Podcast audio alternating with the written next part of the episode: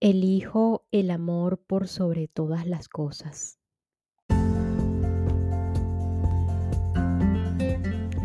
El amor junto a la felicidad y la paz es un principio de la esencia divina. Estos no tienen polaridad.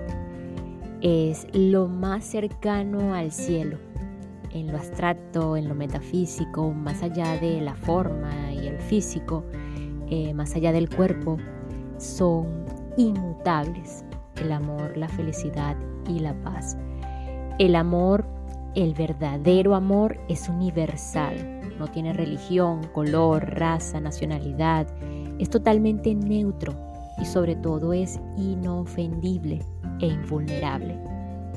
Algunos maestros dicen que el amor, el verdadero amor, es una forma de ser, y que no es un sentimiento, ni siquiera una emoción. Así que ojo aquí, cuando decidimos conscientemente por el amor, el verdadero amor, nos liberamos de todo aquello que no es amor. ¿Cómo lo sabemos? Podemos preguntarnos, porque no hay sacrificios, no hay sufrimientos ni dolor y ojo aquí también, porque si se escucha frecuente, el amor duele, el amor es sacrificio, el amor es sufrimiento. Y mm, eso no es amor. Lamento decirles que eso no es amor. Puede que sea así el amor mm, romántico, el, el amor de las telenovelas, eh, que no es amor verdadero. Elegir el amor por sobre todas las cosas es elegir por todo aquello que me conecta con la información verdadera, con la sabiduría, en donde solo hay armonía, paz, serenidad, calma. Y esto no significa que no van a llegar eh, situaciones catalogadas por este mundo como difíciles, desafiantes, conflictivas, dolorosas, Puede que en un inicio de nuestra decisión y o elección por el amor van a ir llegando o apareciendo eh, más de estas, de estas situaciones, una tras de otra, para ir reconociendo lo que es el verdadero amor o lo que somos y lo que no somos y que es verdadero y que es falso. Entonces puede que nos vamos a asustar porque al inicio va a ser así, pero eso va a ser la gran o el gran entrenamiento para saber quiénes somos realmente. Elegir por el amor, eh, por sobre todas las cosas, es elegir por lo que realmente somos, que no es otra cosa más que amor. Y bueno, con esta introducción continuamos aquí en una nueva tierra, hoy iniciando el capítulo 7, cómo descubrir nuestra verdadera esencia. Este capítulo se las trae lo que creemos ser, nada casual con la introducción. Eh, habla un poco de la abundancia, conocernos o saber sobre nosotros, el caos y el orden superior lo bueno y lo malo, la inmutabilidad ante los sucesos, el ego y el momento presente, así como también la paradoja del tiempo, eliminar el tiempo, qué es el tiempo, la ilusión del tiempo, el soñador y el sueño, más allá de la limitación, la alegría de ser, la disminución del el ego, así como somos por fuera, somos por dentro, y mm, asimismo, eh, pues todo esto que tiene que ver con la realidad, la realidad del universo.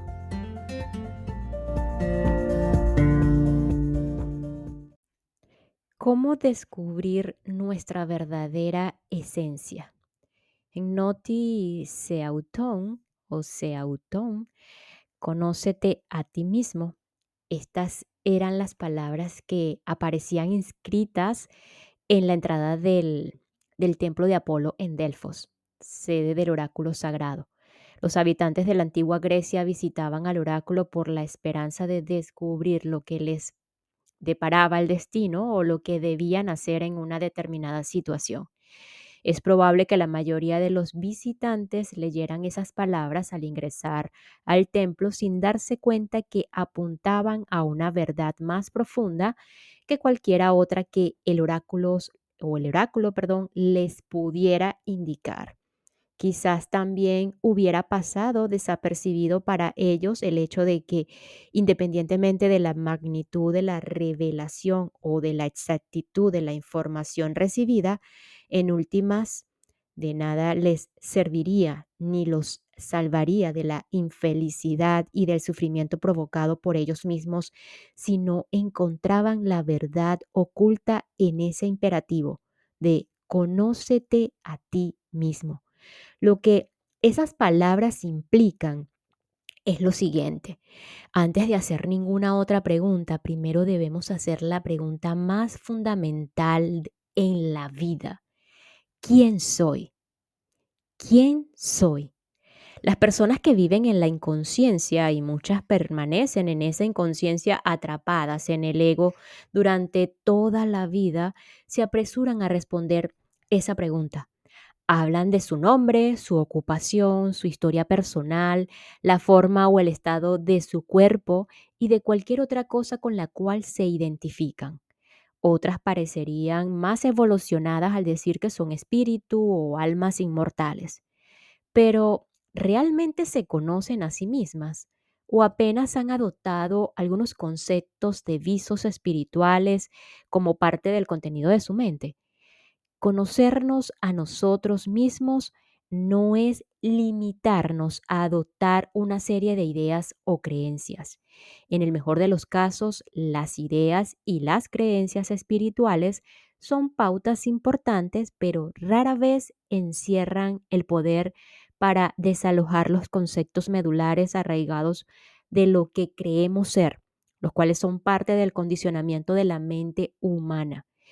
El conocimiento profundo de nuestro ser no tiene nada que ver con las ideas que flotan en nuestra mente.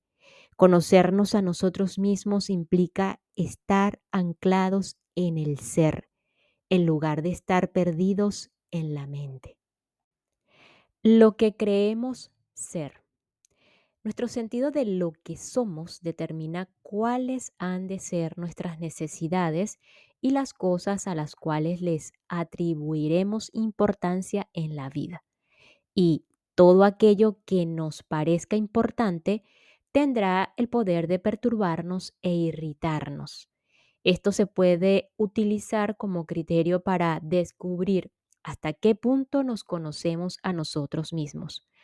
Lo que nos importa no es necesariamente lo que expresamos ni aquello en lo cual creemos, sino aquello que se manifiesta como serio e importante a través de nuestros actos y de nuestras reacciones.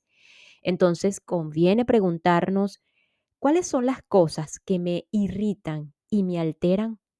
Si las nimiedades tienen el poder para molestarnos, entonces eso es exactamente lo que creemos ser, un ser insignificante. Esa será nuestra noción inconsciente. ¿Cuáles son las cosas insignificantes? En últimas, todas las cosas son insignificantes, sobre todo las cosas que son transitorias. Podemos decir, sé que soy un espíritu inmortal o estoy cansado de este mundo de locos y lo único que deseo es paz hasta cuando suena el teléfono. Malas noticias. Hubo un colapso de la bolsa de valores, se dañó el negocio, se robaron el automóvil, llegó la suegra, se canceló el viaje, se canceló el contrato, el compañero se ha ido, piden más dinero, dicen que es culpa nuestra. Entonces se levanta en nuestro interior una oleada de ira o ansiedad. La voz se torna dura. No soporto más esto. Acusamos, culpamos, atacamos, nos defendemos o nos justificamos. Y todo eso sucede en piloto automático. Obviamente hay algo más importante para nosotros que la paz interior que pedíamos hace un momento, y tampoco somos ya un espíritu inmortal. El negocio, el dinero, el contrato, la pérdida o la amenaza de pérdida son más importantes. ¿Para quién? ¿Para el espíritu inmortal que dijimos ser? No, para mí, para ese pequeño yo que busca la seguridad o la realización en cosas transitorias y que se enoja o se pone nervioso cuando no las encuentra. Bueno, por lo menos ahora sabemos quiénes creemos ser realmente. Si la paz es realmente lo que deseamos, debemos elegir la paz. Si la paz fuera más importante para nosotros que todo lo demás y si supiéramos de verdad que somos espíritu, en lugar de un pequeño yo, no reaccionaríamos, sino que nos mantendríamos totalmente alertas frente a situaciones o personas difíciles. Aceptaríamos inmediatamente la situación y nos haríamos uno con ella en lugar de separarnos de ella. Entonces, a partir del estado de alerta, vendría la reacción. Sería una reacción proveniente de lo que somos, conciencia, y no de lo que creemos ser el pequeño yo. Sería entonces una respuesta poderosa y eficaz que no convertiría a la persona o a la situación en enemiga. El mundo siempre se encarga de que no nos engañemos durante mucho tiempo acerca de lo que pensamos ser, mostrándonos las cosas que realmente nos importan. La forma como reaccionamos ante las personas o las situaciones, especialmente en los momentos difíciles, es el mejor indicador del conocimiento real que tenemos en nosotros mismos. Mientras más limitada y más egotista sea nuestra idea de nosotros mismos, más atención prestaremos y más reaccionaremos ante las limitaciones del ego, ante la inconsciencia de los demás. Los defectos, entre comillas, defectos que vemos en los otros, se convierten para nosotros en su identidad. Eso significa que veremos solamente el ego en los demás, reforzando así el nuestro. En lugar de mirar más allá del ego de los demás, fijamos nuestra atención en él. ¿Quién ve el ego? Nuestro ego. Las personas viven o que viven en estado profundo de inconsciencia experimentan el ego viendo su reflejo en los demás. Cuando reconocemos que aquellas cosas de los demás que nos producen una reacción son también nuestras y a veces solo nuestras, comenzamos a tomar conciencia de nuestro propio ego. En esa etapa es probable que también nos demos cuenta que les hacíamos o que le hacíamos a los demás lo que pensábamos que ellos nos hacían a nosotros. Dejamos de considerarnos víctimas, puesto que no somos el ego. El hecho de tomar conciencia de él no significa que sepamos lo que somos, solo reconocemos lo que no somos. Pero es gracias a ese conocimiento de lo que no somos que logramos eliminar el mayor obstáculo para llegar a conocernos realmente. Nadie puede decirnos lo que somos, sería apenas otro concepto más incapaz de cambiarnos. No hace falta una creencia para saber lo que somos. En efecto, todas las creencias son obstáculos. Ni siquiera necesitamos alcanzar la realización porque ya somos lo que somos. Pero sin la realización, nuestro ser no puede proyectar su luminosidad sobre el mundo. Permanece en el ámbito de lo inmanifiesto, es decir, en nuestro verdadero hogar. Entonces somos como la persona que finge ser pobre mientras tiene 100 millones de dólares en su cuenta, con lo cual el potencial de su fortuna jamás se manifiesta. La abundancia. La noción de lo que creemos ser también está íntimamente relacionada con la forma como percibimos el tratamiento que recibimos de los demás. Muchas personas se quejan de que los demás no los tratan como se merecen. No me prestan atención, no me respetan, no reconocen lo que hago. dicen es como si no existiera. Cuando las tratan con amabilidad, sospechan algún motivo oculto. Los otros tratan de manipularme y aprovecharse de mí. Nadie me quiere. Esto creen ser. Soy un pobre ser necesitado cuyas necesidades están insatisfechas. Este error fundamental de interpretación crea disfunción en todas tus relaciones. Creen no tener nada que dar y que el mundo o las demás personas les niegan lo que necesitan.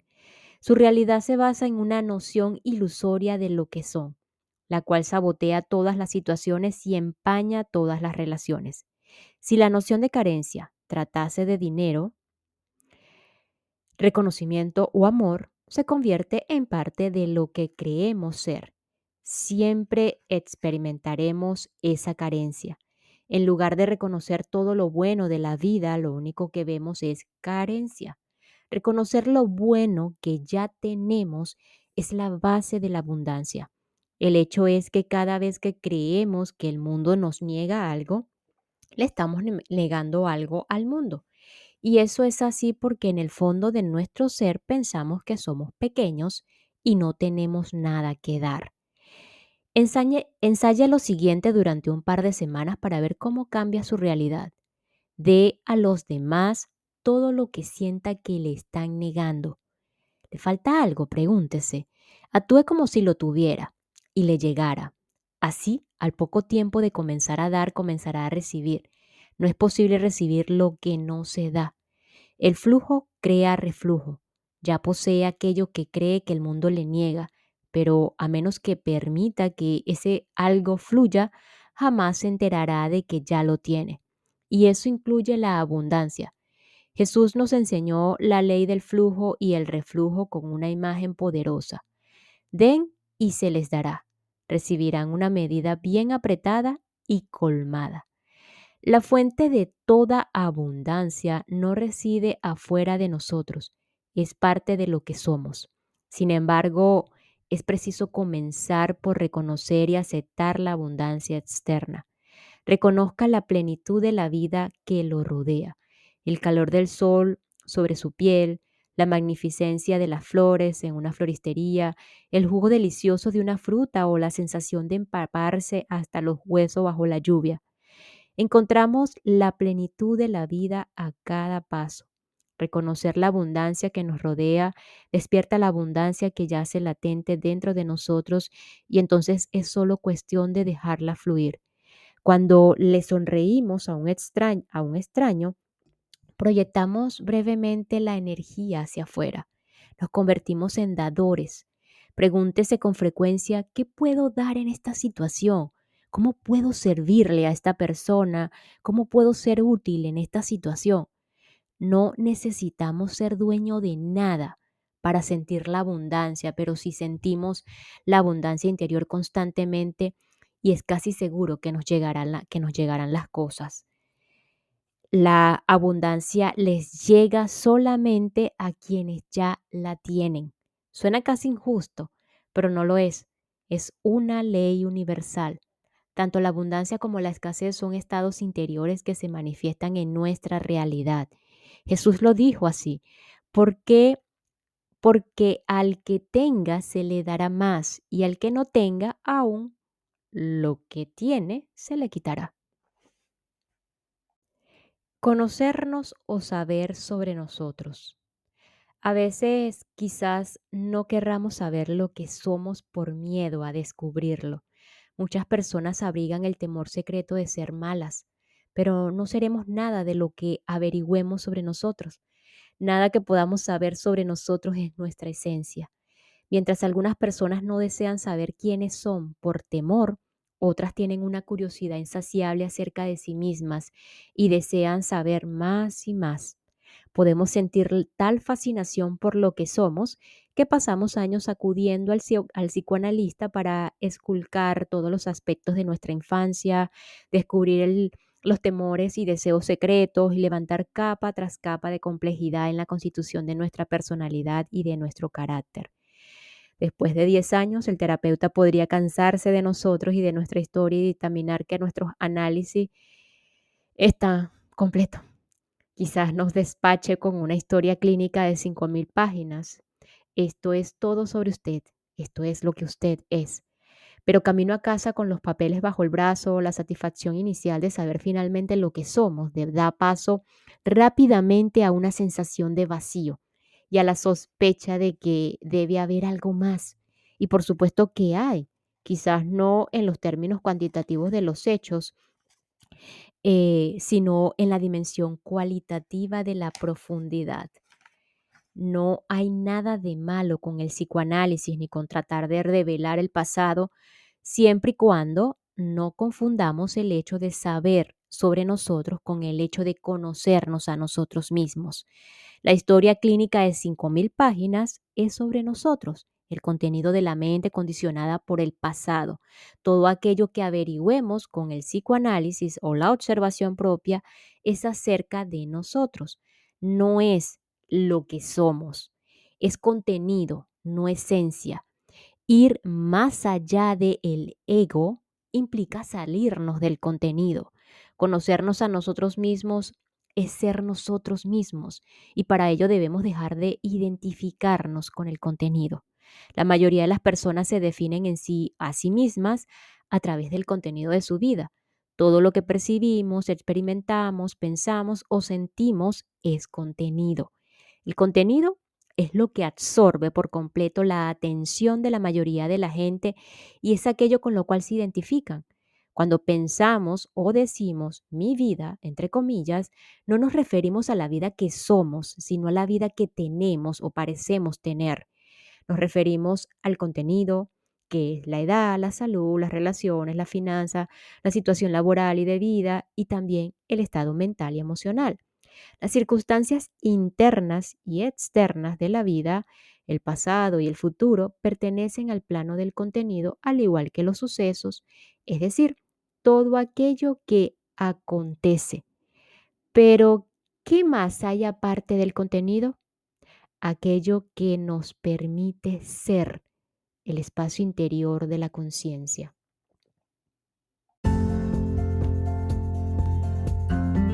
Y me despido con lo siguiente. El imperativo conócete a ti mismo nos lleva a hacernos la pregunta más fundamental en la vida. ¿Quién soy? ¿Quiénes somos? Nos escuchamos en el próximo episodio para continuar con este capítulo 7, cómo descubrir nuestra verdadera esencia aquí en una nueva tierra, un despertar al propósito de tu vida, una herramienta más para conectarnos con el verdadero amor. Gracias, gracias, gracias.